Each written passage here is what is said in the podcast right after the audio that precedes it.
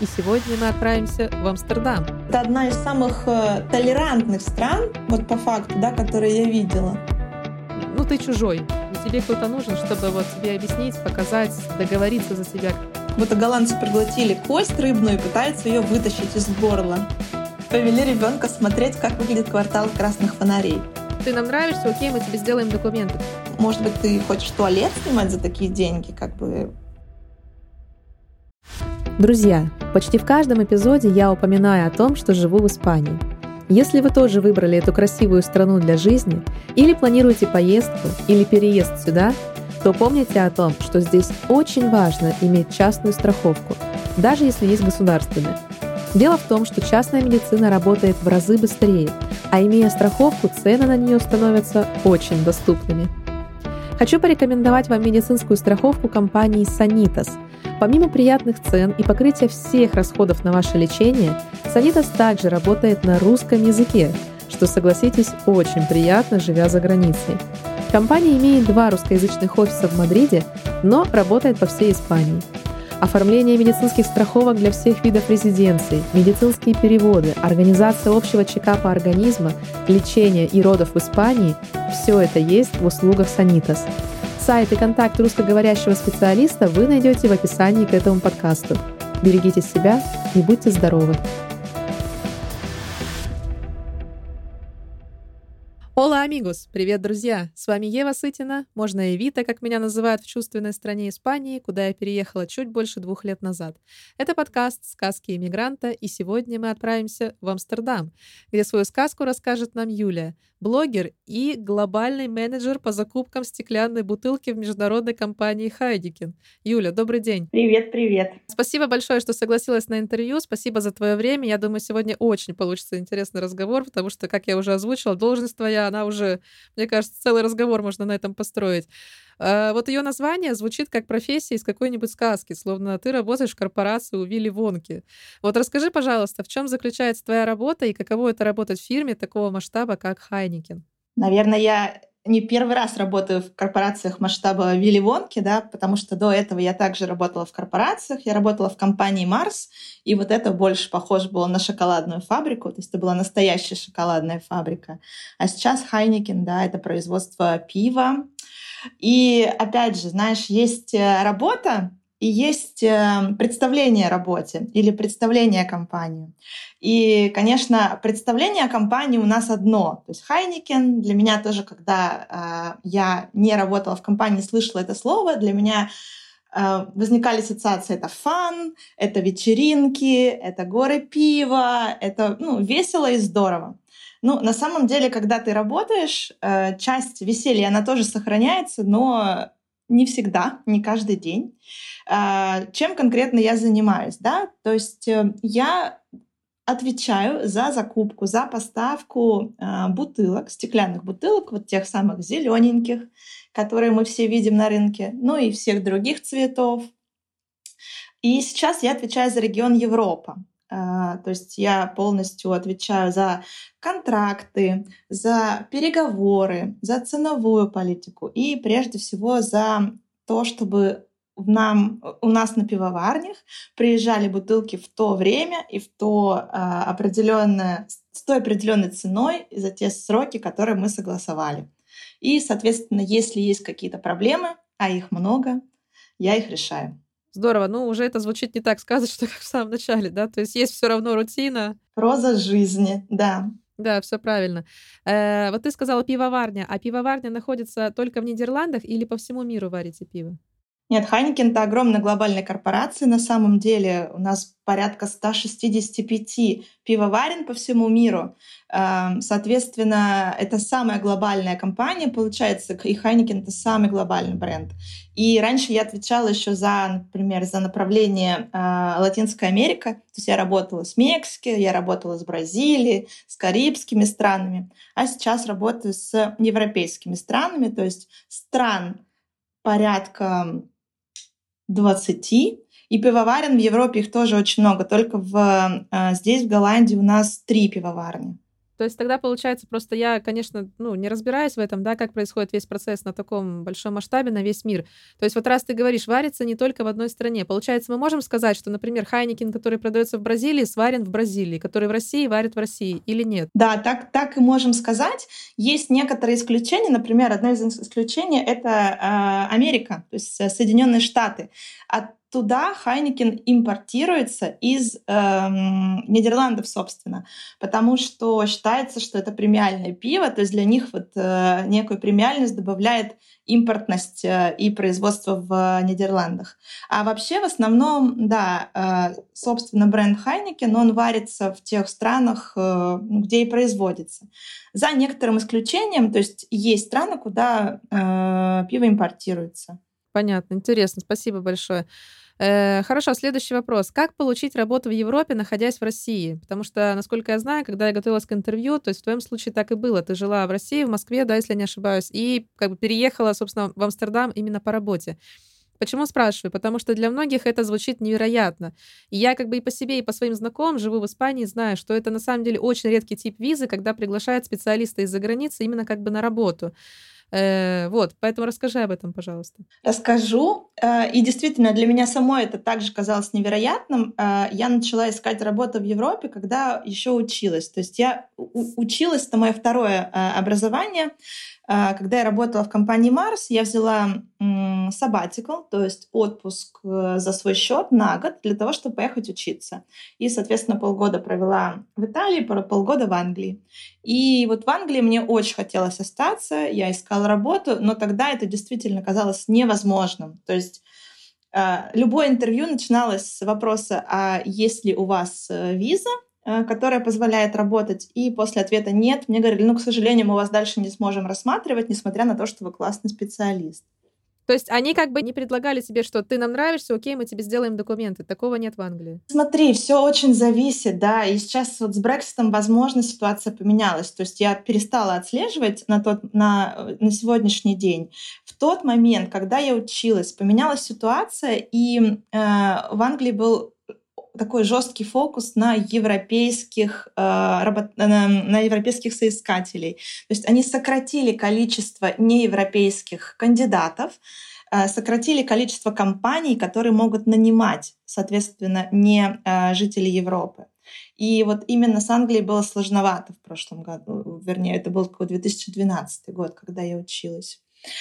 Вот. А потом, значит, я вернулась в Россию, и э, через какой-то момент я поняла, что я все равно хочу попробовать поработать в Европе, чтобы свои навыки, знания, которые я получила при э, обучении, применить на практике. И э, начала сначала просто смотреть рынок, да, где, что и как. И в какой-то момент э, с, я проконсультировалась с одним из э, консультантов по найму персонала именно в Европе. И она мне открыла глаза на Голландию, ну, на Нидерланды в тот момент. Э, в том плане, что Нидерланды одна из немногих европейских стран, которые достаточно лояльны к неевропейским соискателям. Это связано с тем, что здесь практически все да, говорят на английском языке. Здесь находится очень много офисов иностранных компаний. Эм, это связано с тем, что здесь привлекательная налоговая база для иностранных компаний и, соответственно, привлекательная налоговая база для соискателей. Э, и, соответственно, я начала непосредственно искать работу с фокусом на, Нидерланды. То есть что нужно, да? У меня был все равно свободный английский на тот момент, у меня было хорошее базовое образование, то есть эм, университет, который знает в Европе, эм, который котируется. Как ни странно, до сих пор они смотрят на базовое образование. Ну, не в первых рядах, но тем не менее. И у меня был опыт работы все же на тот момент, то есть опыт работы в закупках. Э, ну, это то, на что я сделала фокус. И закупочные позиции — это то, на что я э, подавалась в основном. И, наверное, через вот с момента того, как я начала активно искать работу, и до момента первого оффера прошло полгода. Ну, При том, что это, это очень мало на самом деле, а, это да? неприлично. Да, это очень мало. А, вот. Ну, просто в Европе темп жизни немножко другой. То есть, мне кажется, в России рынок более динамичный, выбор больше, все очень быстро происходит. Европа, ну, в частности, Нидерланды, наверное, по моим наблюдениям, все-таки более такая э, страна, где люди берут время на принятие решения, да, не торопятся особо. Вот. То есть, в принципе, как у нас в Испании. Я считала, что это южные страны, так, Португалия, Италия, такие все там, типа Маньяна, завтра, Домани, да, в Италии. Оказывается, северная, ну, Нидерланды, это же уже северная более-менее. Э, они тоже живут в таком каком-то ритме. Здесь по-другому, знаешь, я там часто бываю в Испании, да, и в Испании вообще как бы ты э, что-то сложно планировать, да, здесь ты планировать можешь, но, вернее, здесь ты наоборот обязательно должен планировать, иначе ты не выживешь. Но, тем не менее, ты должен понимать, что э, здесь процессы идут очень не быстро. То есть ты должен быть готов запастись терпением и просто как бы ждать и последовательно делать некие действия. Да? Понятно. Ну, то есть, э, как бы ты к своей цели все равно придешь. Просто не сразу. Да, если у тебя терпение сохранится. Вот да, здесь да, тоже да. важный момент, потому что терпения не всегда хватает. Конечно. А вот что касается документов, сколько это занимает времени там продлить, не знаю, ВНЖ, паспорт получить? Здесь на самом деле ну, зависит, да, то есть если мы говорим про документы для того, чтобы вообще уехать, то в принципе компания там с этим потом помогает. То есть э, буквально, то есть тебе дают список, я где-то за два месяца, может быть, все собрала. Такой самый необычный документ, который, например, просили, это было апостелированное свидетельство о рождении. То есть для них паспорт не является ну да, да, но мне было удивительно, например. То есть паспорт э, это не, не тот документ, который доказывает, что ты вот ты это ты. То есть Серьезно? нужно было, да, свидетельство о рождении, что ты вот действительно рожден был, а, ты, а этот паспорт где-то ты там не украл, не забрал и так далее. Паспорт России ты обязательно украл, конечно, 25 раз. Ну, мало ли, мало ли. И, соответственно, вот э, этот документ ты потом им предоставляешь тоже. Для них это прям какая-то святая грамота. Вот. Дальше, что касается э, дальнейших легальных моментов. Э, как правило, когда ты переезжаешь, тебе дают годовой контракт. То есть это нормальная практика. Соответственно, тебе дают вид на жительство на, на год. В моем случае я просила пяти, ну, контракт бессрочный. То есть это э, было, скажем так, исключением из правил. Это возможно. Мне дали бессрочный контракт э, с тем, чтобы я не бегала каждый год и не меняла вот этот ВНЖ. Вот, это был мой аргумент. Э, соответственно, ВНЖ дают на 5 лет, и потом он автоматически продлевается, если ты продолжаешь быть трудоустроенным, если компания тебя не уволила, если ты не совершил никаких там нехороших действий внутри страны. Да, и, соответственно, через пять лет ты можешь подать либо на постоянный вид на жительство, либо на паспорт. При этом тебе нужно сдать экзамен. Да, то есть тебе нужно сдать экзамен на знание языка и на знание культуры. Это тоже стандартный, мне кажется, процесс для всех э, европейских стран. При том, что до э, прошлого года, вернее, до этого года включительно, экзамен был на уровне А2. То есть это прям такой pre-intermediate. И со следующего года они повышают уровень на B1, то есть уже такой э, intermediate, такой intermediate плюс. Угу. Вот. Поэтому, да, голландцы достаточно лояльны в плане документов. Вот слушай, да, вот такой момент. Эм, получается, ты поехала как бы работать в определенную компанию, тебе дали вот э, возможность иметь это ВНЖ 5 лет. А ты с этим типом ВНЖ имеешь право уволиться и устроиться на другую компанию внутри этой страны или нет?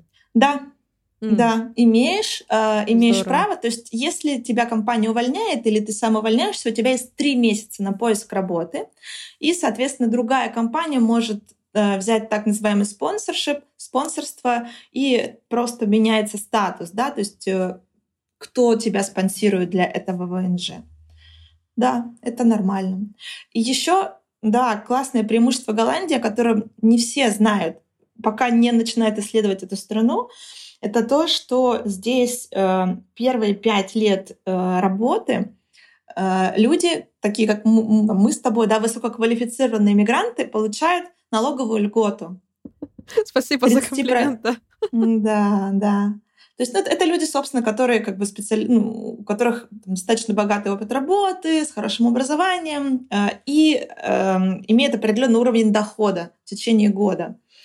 И это на самом деле очень большая налоговая льгота. Э, как бы тот смысл в том, что 30% твоей зарплаты первые пять лет не будет облагаться налогом.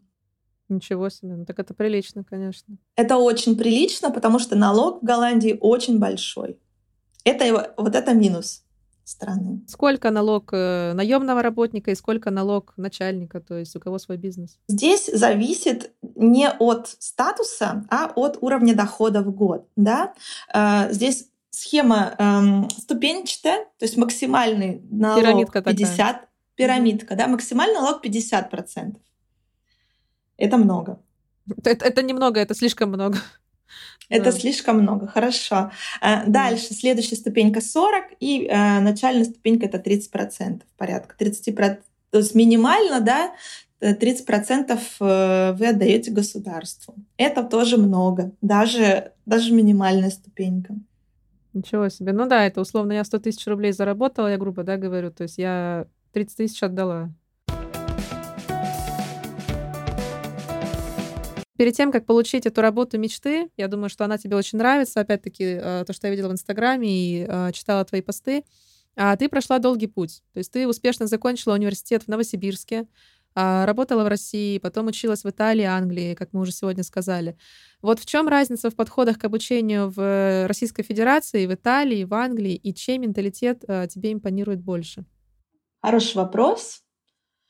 А, смотри, в России я училась достаточно давно, и, возможно, подход поменялся. Uh, ну, на своем опыте, да, когда там это было еще, не знаю, 2000-е, начало 2000-х, и я училась на филологии, да, то есть на там, русской, английской филологии. То есть мне казалось, что наш как бы э, подход к обучению, он очень академичный. Вот мы очень, очень много учим, учим теории. А, у нас огромная такая вот э, база эрудиция, да, у нас развивается эрудиция и кругозор. Вот. И потом не очень понятно, куда это все применить на самом деле. Но мне это потом стало понятно, что мне непонятно. Да, я а, абсолютно и... согласна, да.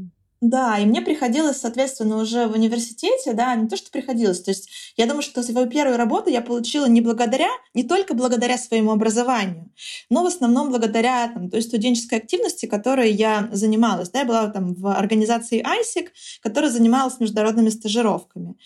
Тогда у меня там моя база друзей сформировалась, мой так называемый нетворк рабочий, э, полупрофессиональный, да, и потом уже, эм, соответственно, я могла вот этот свой мини-опыт в университете как-то продавать своим работодателям.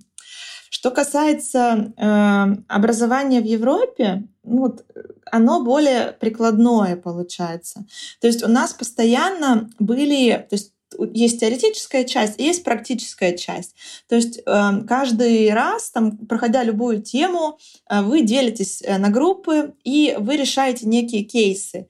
Эм, то есть э, у вас есть задачка такая, эм, там, компания, проект и так далее, которые вам надо решить. То есть, например, там, придумать стратегию развития для компании, которая производит какие-нибудь уникальные рубашки сделать анализ рынка, сделать анализ конкурентов, там, подумать, там, предложить маркетинговые стратегии, предложить ценовую политику и так далее. То есть э, вот здесь настолько более там, практичный подход, и ты понимаешь, да, примерно как бы с чем ты будешь дальше сталкиваться, когда ты будешь э, на работу выходить.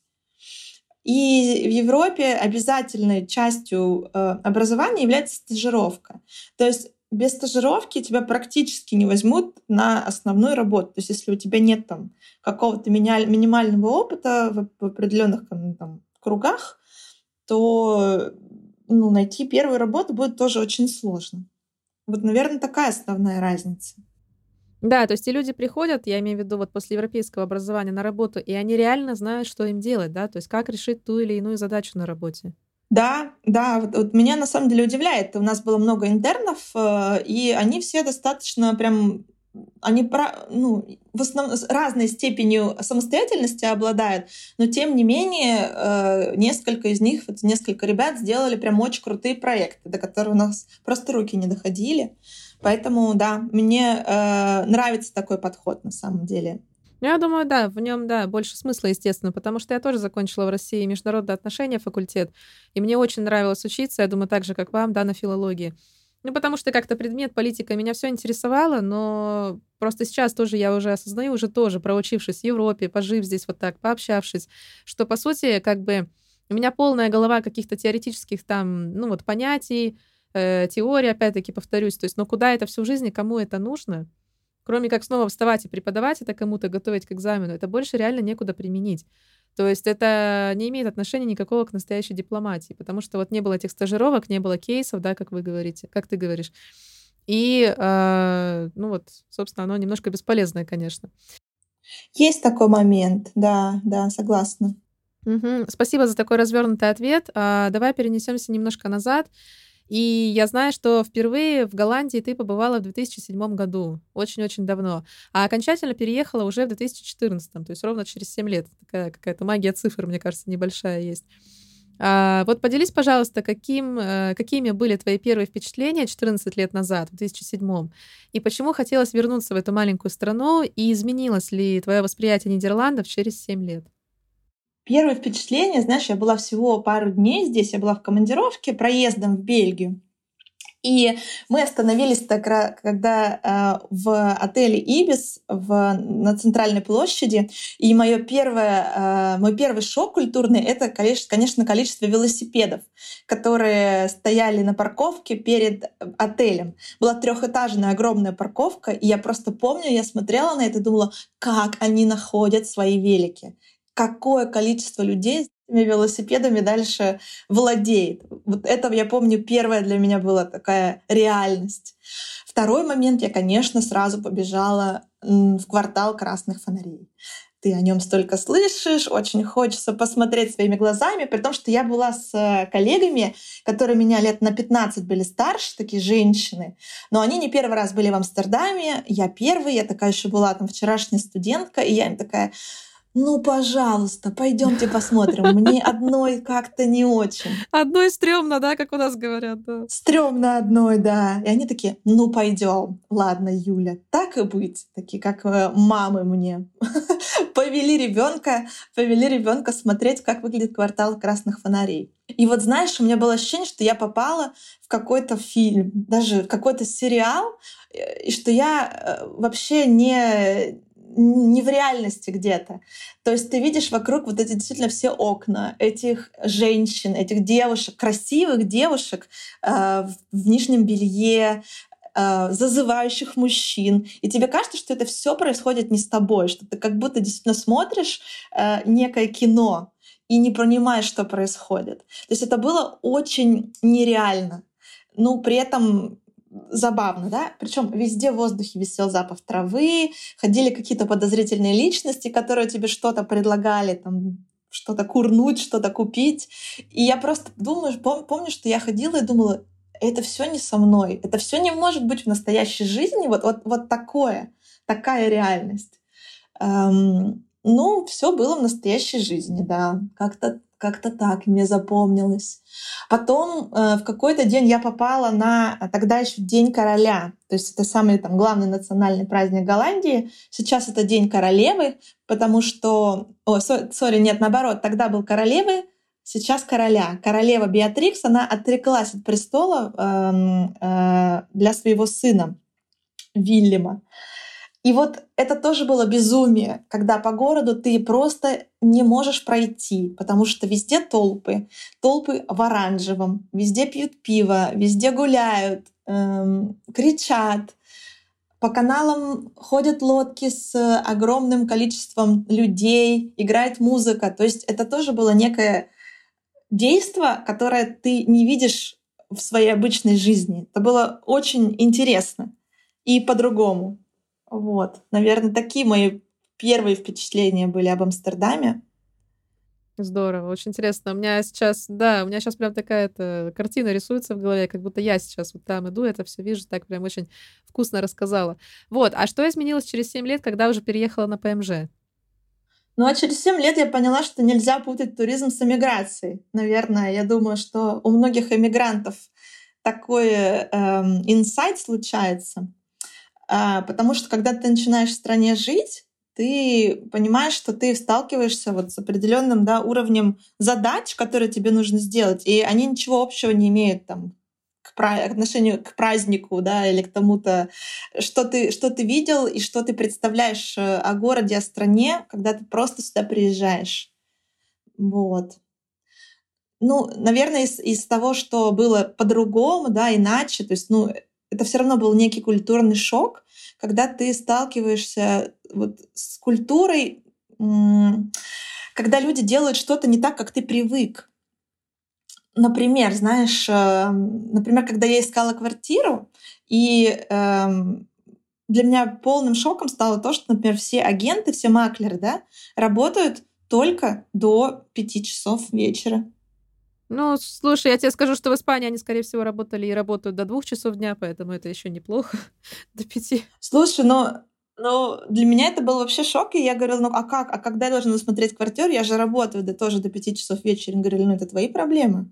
Как бы приходи и смотри вот в это время. Эм, второй, наверное, шок для меня стал, это тоже уровень цен. Эм, как бы у меня там был, было определенное представление о бюджете. Я думаю, вот, там я буду платить за свою квартиру, ну, около тысячи евро. Вот я так себе бюджет поставила, и когда я пришла с этой цифрой к э, маклеру, к риэлтору, они на меня посмотрели, сказали, ну, может быть, ты хочешь туалет снимать за такие деньги, как бы. Господи, серьезно? Ну да, то есть э, как-то на самом деле потом оказалось, да, что ты не можешь действительно ничего снять за тысячу евро в Амстердаме. То есть это нереальная цена. То есть нужно там было существенно повышать свою планку и понимать, что жизнь в этом городе на самом деле дорогая. То есть дорого, дорого снимать квартиру, дорого, эм, например, страховку платить. Здесь каждый обязан иметь страховку, и там сейчас, например, я плачу за свою страховку 140 евро в месяц. Это очень много, да. У нас, у нас в Европе, да, э, ой, в Европе, говорю, в Испании гораздо дешевле, да. Тут можно и за 50 евро в месяц, в принципе, прекрасно иметь страховку, да.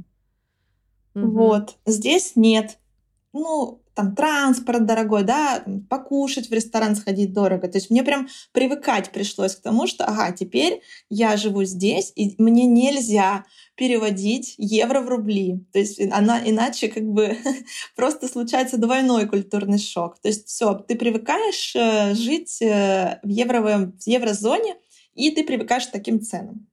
Такой был вот момент привыкания. И на работе тоже было достаточно сложно, да, то есть мне казалось, что я привыкла эм, считать себя крутым специалистом. Я привыкла работать в российском офисе, где мне легко удавалось налаживать контакты, где я быстро вникала в суть проблемы, где эм, ну как-то все казалось проще и понятнее. И когда я, например, там, пришла в голландский офис, и мне сразу поставили на мексиканский проект, у меня было сразу два культурных шока первый голландский, да, в офисе все достаточно... Ты сам всему сам должен научиться, все сам понять. То есть тебя особо там не вводят в курс дела, не рассказывают тебе, там, не водят тебя за ручку там первый месяц, например. Uh, то есть с точки зрения вот, внедрения в там, какой-то индукшн программы, как ее называют, она практически отсутствовала. То есть я прям как рыбка такая билась на суше и думала, ну, когда же я вообще начну хоть как-то себя комфортно чувствовать э, в своей работе. И второй момент, мексиканский шок, это когда тоже совсем другая культура, когда э, ты очень долго времени работаешь над одним и тем же проектом. Мексиканцы никогда они очень обязательные, вы о чем-то договорились, они завтра передумали. То есть для меня вот, вот этот момент был очень тоже сложен. Вот. И плюс самое такое, наверное, последнее, что скажу, да, эм, когда я в Голландии была та страна, в которой у меня вообще не было ни друзей, ни знакомых. То есть вообще по Европе как бы у меня достаточно большой круг общения, и это была первая страна, вот еди, ну, одна из единственных стран, где у меня вообще никого не было. И это было очень сложно тоже. Вот растить свой круг, быть без друзей какое-то время, и вот учиться снова эм, выстраивать отношения, искать людей, своих, своих хобби, свои, понимать, как свои интересы здесь эм, искать, отстаивать. Такие, наверное, вещи приходят в голову. Ну, вообще, я могу представить, насколько это сложно. А вот появился ли у тебя какой-то вот человек, э, может быть, пара друзей, которые вот стали как бы такими проводниками в понимании местной жизни? Ну, вот кто-то, кто реально вот тебе помог, я не знаю, там, условно, получить проездной, например, местный, записаться в больницу, какие-то вот такие вещи? Или все таки на первых порах ты была полностью одна и вот, как ты говоришь, билась как э, рыба?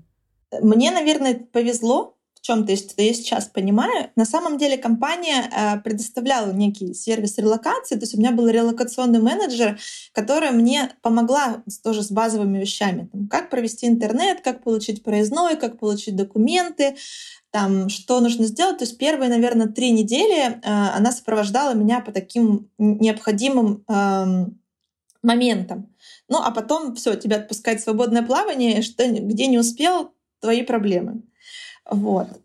И второе, второе, в чем мне повезло, э, на самом деле э, первые, наверное, несколько месяцев у меня э, появился голландский бойфренд, которому я безумно благодарна. Нет, на самом деле мы с ним познакомились вообще в первый день моего приезда. Эм, потому что я, когда переезжал, я у меня было очень много сумок, и компания мне не очень помогала как раз вот в организации трансфера моих сумок в самолет, из самолета. И я просто писала там на какой-то местный сайт, эм, каучсерфинг на тот момент, прям просила, э, делала пост, типа, ребята, пожалуйста, кто мне может помочь, э, встретить меня в аэропорту и с сумками там проводить э, в отель. И мне ответил вот молодой человек, э, и мы с ним прям подружились и даже стали встречаться. И вот он был моим проводником как раз в голландскую жизнь. Он был прекрасным, замечательным другом, э, таким вот надежным товарищем. Но, к сожалению, он собирался уже на тот момент переезжать жить в другую страну, в Мексику. Угу. И вот буквально... Странный там... выбор для голландца, мне кажется. А вот нет, он как раз был очень нетипичным голландцем. Да, он хотел вот жить в другой культуре, ему не подходила голландская культура. И у него сестра еще жила в Мексике. И поэтому уже через 4 месяца он улетел. А, но я вот за эти 4 месяца безумно благодарна. Мне кажется, без него я бы просто зачахла. Ну да, да, да. Что... У меня просто произошла такая же история, и слава богу, она до сих пор продолжается, если понимаешь, о чем я. Да, то есть вот то же самое было, то есть я не успела прилететь, мы уже были знакомы, и по сути с первого дня, и все, и мы с того времени не расставались. И я тоже вот э, сколько вот так рассказываю, вспоминаю, что я понимаю, что, наверное, я, может быть, даже бы домой вернулась, если бы вот не было этой поддержки. Но потому что это правда очень тяжело. Даже если когда знаешь язык, вот ты тоже приехала с английским, я уже приехала с испанским, я свободно им владела на тот момент. Но все равно тебя настолько все поражает, у тебя реально вот этот культурный шок, ты просто как бы, ну, не можешь сам справиться самостоятельно. У меня не получалось, по крайней мере. Психологически как бы слишком тяжело. Вот, хотя, казалось бы, я там привезла деньги на первое время, у меня была поддержка родителей, у меня была учеба, то есть я чем-то была занята, но тем не менее, как-то вот, эм, ну, ты чужой, и тебе кто-то нужен, чтобы вот тебе объяснить, показать, договориться за тебя, как-то облегчить тебе, поэтому а, я рада, что вот тоже у тебя такой опыт был, и он тебе помог. Угу. Ну, знаешь, не везде. Вот у меня, например, в Англии случился полный матч, так называемый, со страной, да, то есть мне было настолько комфортно, одной даже в этом вот в Лондоне. Может быть, потому что язык тоже очень сильно помог. Все-таки в Голландии э, английский не родной язык, и это чувствуется. То есть ты все равно ограничиваешь себя в общении, ограничиваешь себя в культурной жизни, э, в интеграции полностью вот в голландскую да, среду.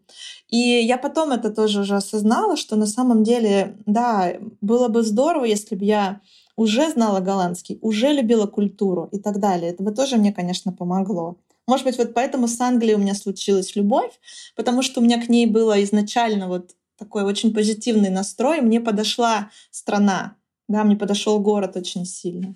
Вот э, с Амстердамом любви с первого взгляда точно не сложилось. Понятно, интересно. То есть ты уже начала учить язык, уже знаешь что-то? Ой, это сложный вопрос тоже. Знаешь, мне голландский очень тяжело дается. Я выучила испанский. То есть я когда в какой-то момент просто поняла, что я хочу как бы ну, э, свою языковую базу разнообразить, и мне вот никак не, не давался голландский. Я, я начала учить испанский, мне он легко пошел, вот я его выучила. Я тоже я свободно говорю на испанском относительно свободно. А вот с голландским по-прежнему у меня такие на «вы» отношения. То есть я, да, сдала экзамен для, собственно, получения вида на жительство. Я понимаю процентов 50, наверное. Говорю как так, очень тоже посредственно. Вот. И я по-прежнему хочу, как бы, да, этот язык, чтобы он стал моим активным языком, но еще нет, я еще не там. А в чем его сложность? На какой язык он похож? Что там такого трудного? Он похож на немецкий по структуре. То есть это такой, такая смесь английского и немецкого языков. Вот что лично меня отталкивает, да, он очень неблагозвучный. В нем очень много звуков вот, вот таких вот. Как будто, знаешь, я даю сравнение, что как будто голландцы проглотили кость рыбную и пытаются ее вытащить из горла. А чем он, ну, для меня грамматически сложен, да? Я, не, я все время учила либо романские языки, да, вот, или английский. И поэтому мне легко давались испанский, итальянский, французский, то есть я плюс-минус там понимаю э, ну, эти они похожи, языки. Да, я понимаю, они все да. очень похожи. А голландский был другой по грамматической структуре, э, совсем другой. И, соответственно, слова для меня были некоторые абсолютно нелогичны. Например, знаешь, есть там слово, мое любимое, там, э, практика, то есть to practice, э, практикар, да, практикаре, то есть все одно и то же, один и тот же корень. В голландском слово практика, уфенен, откуда, как бы, да, где я должна взять аналогию для, да, для этого слова. Вот, поэтому мой мозг просто не очень э, воспринимал язык. Вот, наверное, вот это. Так, а все-таки для жизни он нужен или можно обойтись без него и жить спокойно? Зависит от того, где ты живешь. В больших городах можно обойтись без него. Угу. А, он нужен, если ты действительно хочешь интегрироваться и стать а, частью общества. То есть угу. можно, я знаю людей, которые 10 лет живут и вообще не говорят. Но хотелось бы, да, то есть я сейчас вот понимаю, что когда ты говоришь на языке, ты все-таки более толерантен. Э, к стране, в которой ты живешь. Поэтому язык для меня является важной частью культурного фона. Ну да. Ну, удачи тебе, я думаю, что все получится. И, да, имея такую лингвистическую базу, мне кажется, и твою вот нерешительность, а еще и слово как бы напористость, знаешь, есть такое слово. Э, я думаю, что ты его все равно добьешь в хорошем смысле и, конечно, а, заговоришь на нем. Ну, слушай, надо вот тоже бойфренда кого-то надо из местного окружения, друзей каких-то с ними практиковать на самом деле. А, хорошо. А, смотри, какие ошибки ты совершал на первых порах и что посоветуешь не делать по приезду в Голландию? Ну, я, мне кажется, уже немножко начала об этом говорить, да. То есть, мне кажется, основная ошибка — это то, что я очень много отрицала и пыталась э, сопротивляться вот тому укладу и той системе, которая здесь сформировалась я привыкла к чему-то, да, то есть мне казалось, что там, жизнь должна фун- функционировать вот так. Там, риэлторы должны работать после пяти. Там, эм, маникюр должен быть доступен там, на районе, и он должен быть доступен всегда и везде. На работе тебе должны помогать. А как, на самом деле, вот когда приходит осознание, что никто никому не должен, и система функционирует вот так вот, и теперь ты часть этой системы, это помогает потом да, как-то легче относиться а, к твоей новой реальности. Вот у меня очень много времени, ну вот несколько лет даже, да, ушло на сопротивление системе.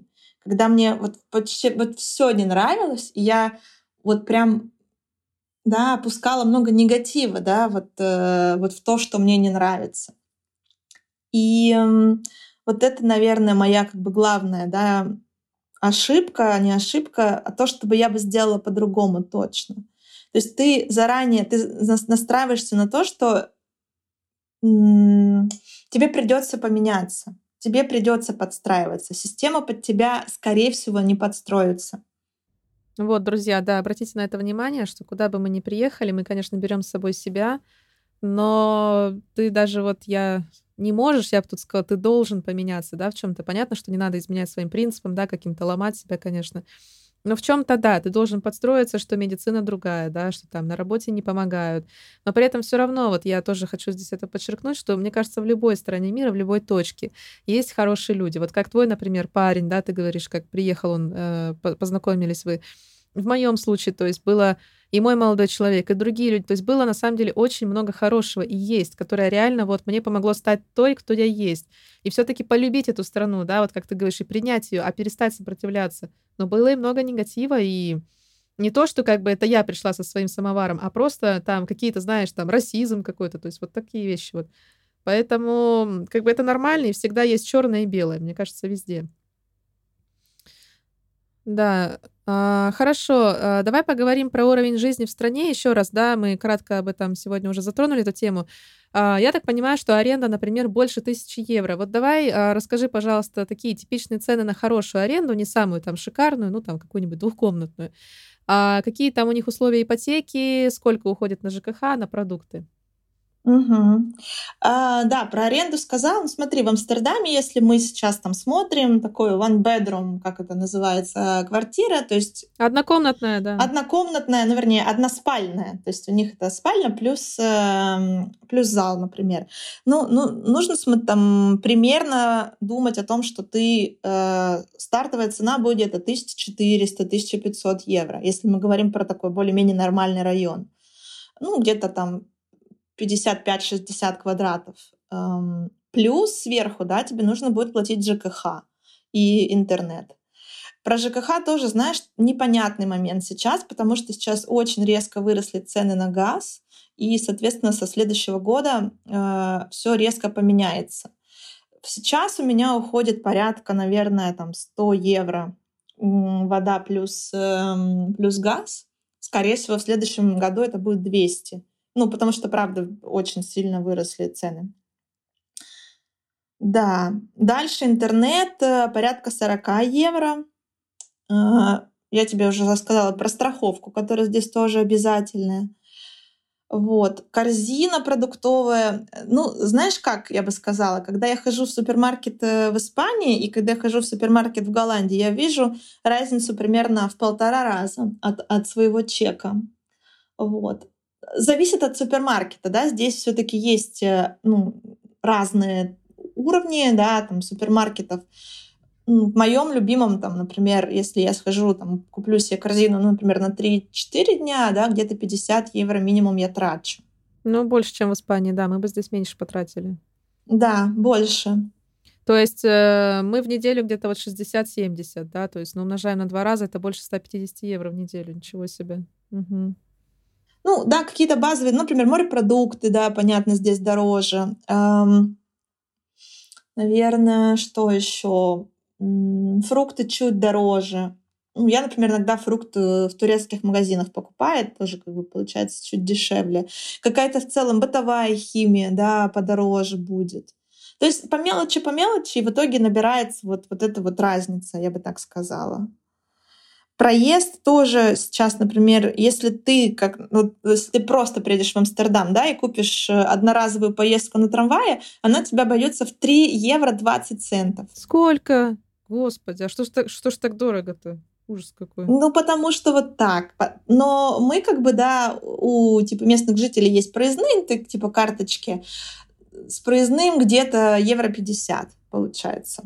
Ну, все равно, слушай. Все равно, я согласна. Угу. А в месяц, например, сколько проездной стоит? Вот у нас, например, для молодежи, то есть младше 26 лет, я вот им еще пользуюсь. Представь себе, сейчас э, не падай, как говорится, в месяц стоит 20 евро, и ты можешь ехать куда угодно. То есть э, за город, внутри города, то есть, ну это бесплатно просто. Я не помню, честно. А, знаешь почему? Потому что а, у нас компания до этого оплачивала проездные, а поскольку сейчас э, ковид, мы все сидим дома, мы не знаем. То есть я не знаю, как сейчас э, выглядит стоимость проездного. Вообще не представляю. Ну, это явно дороже, чем у нас, я думаю, конечно. Это явно дороже, чем у вас. Транспорт здесь очень дорогой. Вот еще тебе приведу пример. Конечно, Например, если я еду на поезде куда-то в соседний город, буквально там, ну, в Лайден, допустим, 30 минут на поезде, я плачу 9 евро за эту поездку в одну сторону. Дорого, дорого. Не, это прям нет. То есть у нас тут какой-то далекий пригород, это очень дорого. Нет, это будет евро 5, может, ну это прям потолок какой-то. Может да, быть. да, да, да. Поэтому на самом деле я там спокойно разъезжаю по Испании и долго думаю, если мне нужно совершить э, однодневную поездку по Голландии, потому что я просто знаю, что это даже немножко может ударить по моему кошельку, даже просто оплатив проезд. Хорошо, а вот стоимость ипотеки вообще реально приобрести жилье? Какие условия? Да, да. И на самом деле э, и именно этим здесь э, занимаются в основном все э, приезжие. То есть жилье здесь на самом деле выгоднее купить, чем снимать, потому что ипотека сейчас там, да, достаточно дешевая, то есть порядка там 2% да, interest rate плюс-минус. Ну, 2%, вот ориентируемся ну, это на мало, такую. Да, хорошо. Это мало, и здесь не нужно иметь начальную стоимость эм, жилья. То есть тебе дают 100% ипотеки. Единственное, что ты оплачиваешь сам, это э, налог на покупку риэлтора, эм, нотариуса, то есть все как бы сопутствующие расходы, ты их несешь сам. Ну, они составляют, я не знаю, может, процентов 5-7 от стоимости жилья. Вот. А так, да, банк тебе дает ипотеку, Конечно, ипотека зависит, то есть условия и сумма ипотеки зависят от э, твоего дохода годового. Ну, как правило, да, получить ипотеку, если у тебя есть постоянный контракт, э, вообще большого труда не составляет. Э, сколько тогда в месяц вот примерно оплата выходит ипотеки? Ну, сейчас я плачу, ну, опять, смотри, это очень зависит от стоимости квартиры, да, то есть нельзя сказать, а, как бы, сколько конкретно, то есть базу, ну, нужно смотреть базовую стоимость. Но у меня получается где-то тысяча, тысяча, тысяча пятьдесят, наверное, вот. Угу. Ну, чуть подешевле, да. Чуть подешевле. Ну, плюс к этому я все равно плачу еще кучу налогов, каких-то дополнительных сборов. То есть на самом деле, если смотреть в абсолюте, да, получается не намного дешевле. То есть я, может быть, экономлю ну, евро 200. Угу. Что, что немало, но и не, немного, но немало. То есть вот, вот так вот а, ты огромную сумму не сэкономишь. Но при этом считается, что жилье в Амстердаме это хорошая инвестиция. А, цены там уже последние 7 лет растут как на дрожжах. То есть они действительно прям каждый год растут и не, не падают. Это пузырь. Амстердам считается одним из самых переоцененных э, городов в Европе ну, по э, стоимости жилья. Вот. Но тем не менее есть спрос, потому что здесь все-таки очень много э, иностранцев, да, собственно, экспатов. Эм, тоже помог, потому что часть э, компаний, которые были в Лондоне, перенесли свои офисы сюда часть э, народу, экспатов, которые были в Лондоне, переехали в Амстердам. Поэтому mm-hmm. такая вот ситуация. Интересно. Тогда, получается, вот завершая эту тему с э, ценами, с цифрами, да, какая должна быть зарплата? Вот сколько хорошая средняя зарплата? Да, я там не шикую, но при этом я там не считаю, сколько продукты стоят в магазине. Ну, я сейчас на скидку не помню, но здесь достаточно большая минимальная зарплата, действительно, да, то есть порядка там трех тысяч евро, наверное, 3-4 тысячи евро, я думаю, что люди получают в целом. Это минимальная гроз. зарплата. Это гро, но это гроз. Нет, минимальная, я, конечно, могу сейчас посмотреть в интернете, чтобы не, не соврать. Я тебе говорю про э, э, зарплату среднюю. это без вычета налогов, с вычетом налогов будет там две, может быть, да, там две-три получается. Да, вот смотрю, минималка в 2020 году была 1635. Э, Но опять же, смотри, если тебе не нужно а, платить за жилье, в принципе, да, на эти деньги можно нормально прожить. Ну как ну, нормально? Ну, конечно. Можно прожить. Потому что у многих людей здесь, ну, у местных, да, есть э, некий, э, некие социальные льготы, налоговые льготы, на, есть социальное жилье, за которое они платят там копейки, знаешь, там по 150 евро в месяц, то есть оно спонсируется государством. Вот, поэтому я бы не ориентировалась на минимальную э, зарплату, потому что ее мало здесь кто получает. Ну, минимально это мы говорим, наверное, уборка, да, что-то такое вот. Угу, угу. Понятно. А в целом, как относится к приезжим и, в частности, как к славянам? Слушай, вообще никаких там... Вспышки расизма случаются? Да, ну я, я не видела, ну, по отношению к славянам вообще ничего. Ну, то есть, знаешь, я, у меня так, тоже была такая история, что я переезжала в тот момент, когда упал голландский самолет э, над Украиной.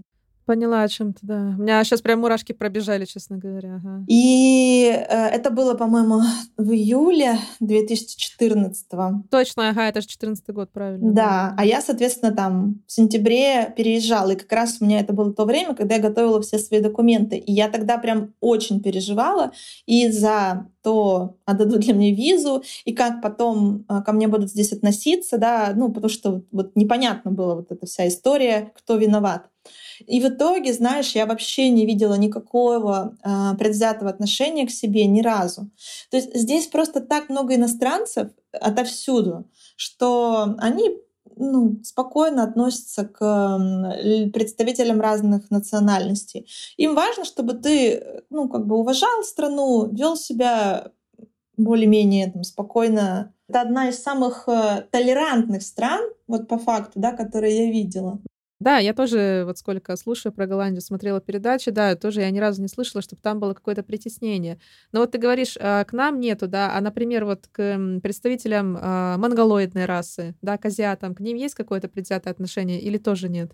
Смотри, мне кажется, здесь, во-первых, не так много азиатов. Здесь, если говорить про этнический состав и про э, состав иностранцев, да, как раз, наверное, больше всего иммигрантов из Марокко, Турции, и часть вот Суринам, да, то, что являлось э, голландской колонией в Латинской Америке. Да, мы сегодня тоже про это говорим, да, мне тоже интересна эта тема. Вот, и на самом деле, а почему так много турков и марокканцев? Потому что э, в 70-е годы они приезжали, голландцы приглашали э, этих ребят помогать им отстраивать города.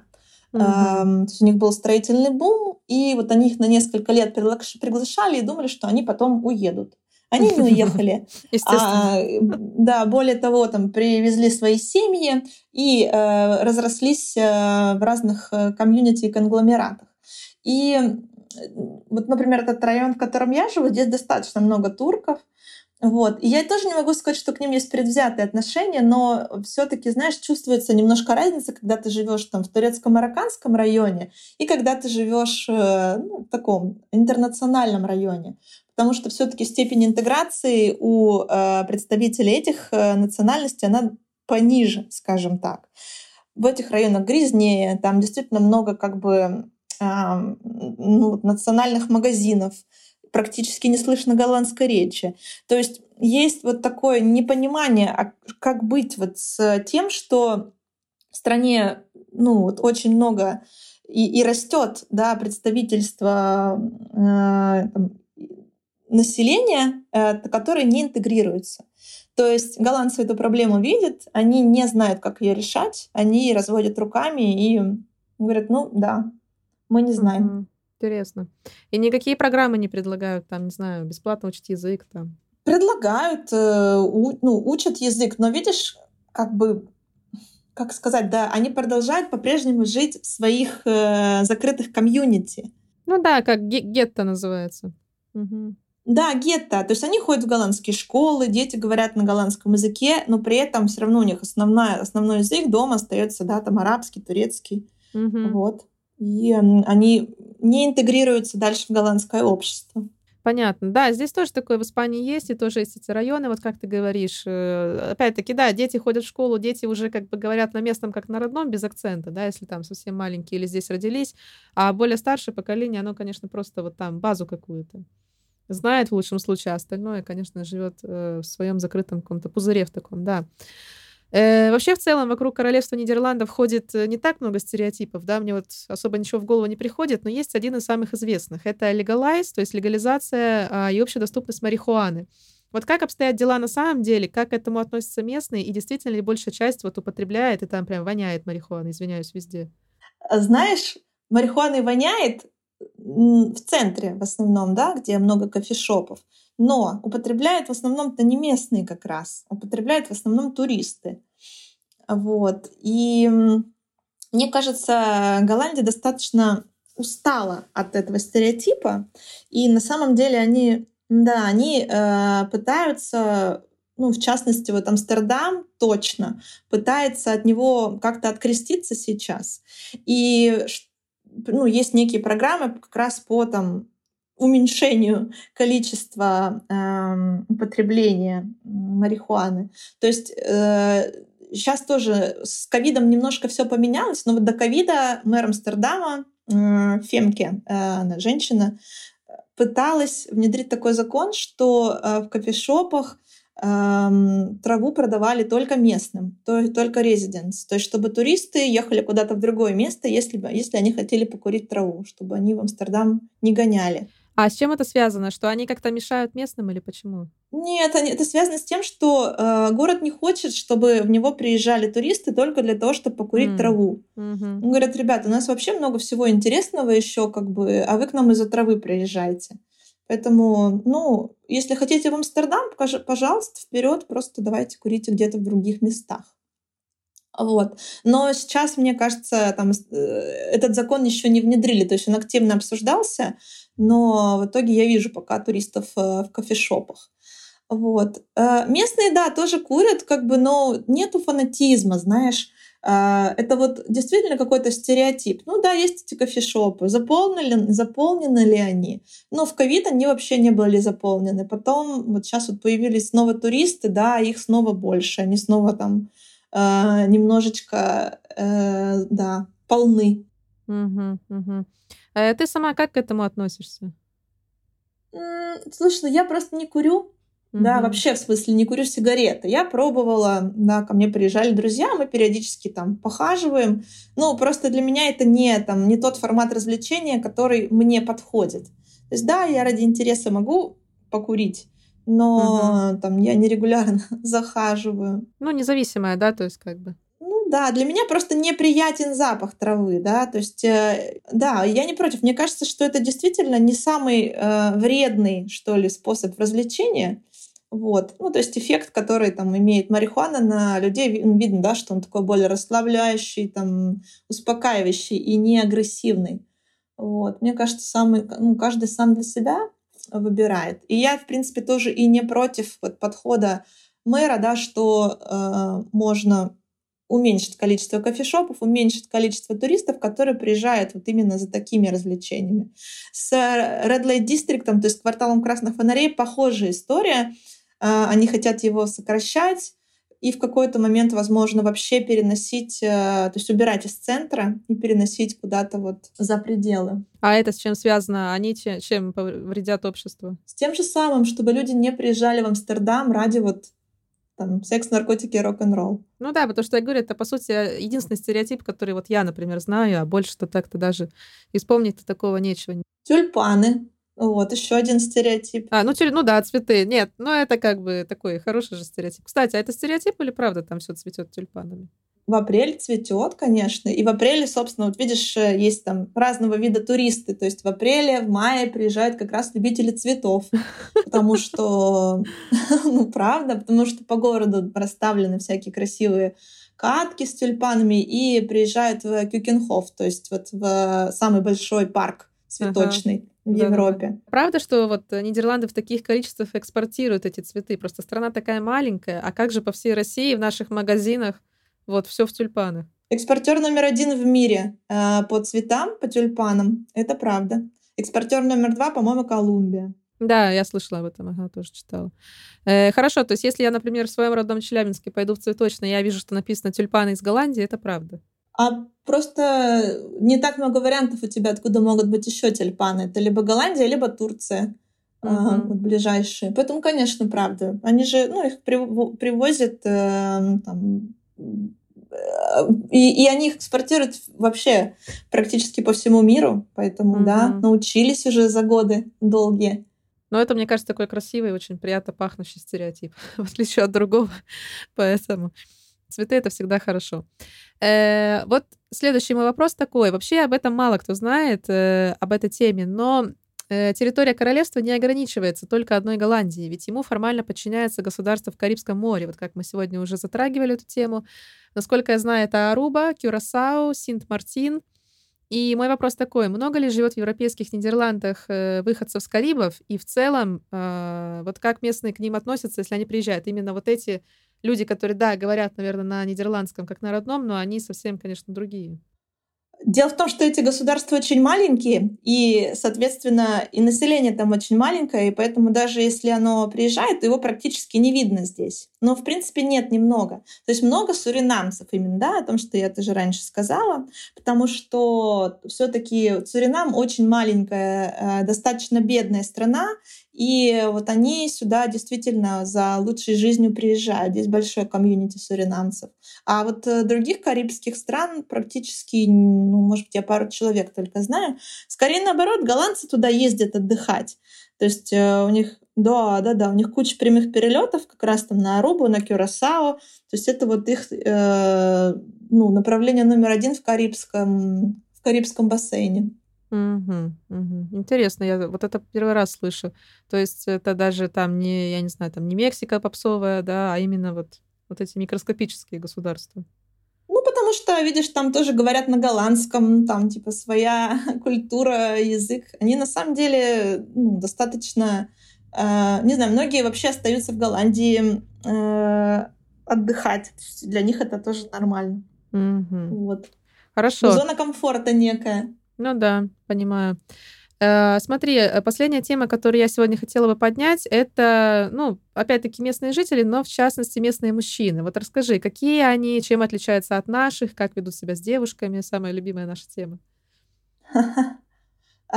Местные мужчины другие, да, а, другие, наверное, чем те, кто, как, каким мы привыкли. Ну, во-первых, я думаю, еще вот тебе один стереотип в копилочку. Ты же, наверное, знаешь, что голландцы — это самая высокая нация в, ми- в мире. Серьезно? Нет, не знала. Вот, поэтому, да, да, это самая высокая нация в мире. Поэтому вот они прежде всего отличаются своим ростом, такой плечистостью, они достаточно крепко, хорошо сложены. То есть они, в принципе, а, ну, на них приятно посмотреть. Знаешь, у меня тоже было такое вот впечатление, что ты на них смотришь, и как будто ты листаешь э, журнал некий там Максим или Men's Health, и на нем вот в этом журнале в основном голландские мужчины такие стандартные. Такие все кены, да, ходят вокруг. Да, да, да, практически. То есть они очень много занимаются спортом. То есть они любят ходить в тренажерки, они э, обожают эм, на великах кататься, то есть у них у многих есть спортивные велосипеды, они могут, знаешь, там на работу час ехать на велосипеде, то есть для них это в кайф. Вот, поэтому и плюс гены, да, то есть вот видно, что э, не только там они хорошо выглядят, потому что они за собой следят, это действительно так. Плюс, ну, генетически как бы там красивые мамы, красивые папы, получаются красивые дети. Вот, как-то так. Поэтому, да, смотреть на них очень приятно. Угу. А общаться с ними или строить семью, отношения как? Мне кажется, здесь зависит от того, что девушка хочет, да, what women want. Um, они считаются очень хорошими отцами. То есть в Голландии действительно полный паритет uh, того, э, кто следит uh, за ребенком. То есть здесь нет, вот, ну, как там в России до сих пор, да, женщина в основном как бы за, за дом, за быт, за ребенка, мужчина деньги зарабатывает. Здесь нет. Здесь мужчина и женщина деньги зарабатывают, и мужчина и женщина за ребенком следят. У них прям есть разделение обязанностей некое. Там плюс э, там, с этого года тоже ввели там, декрет для пап 5 недель.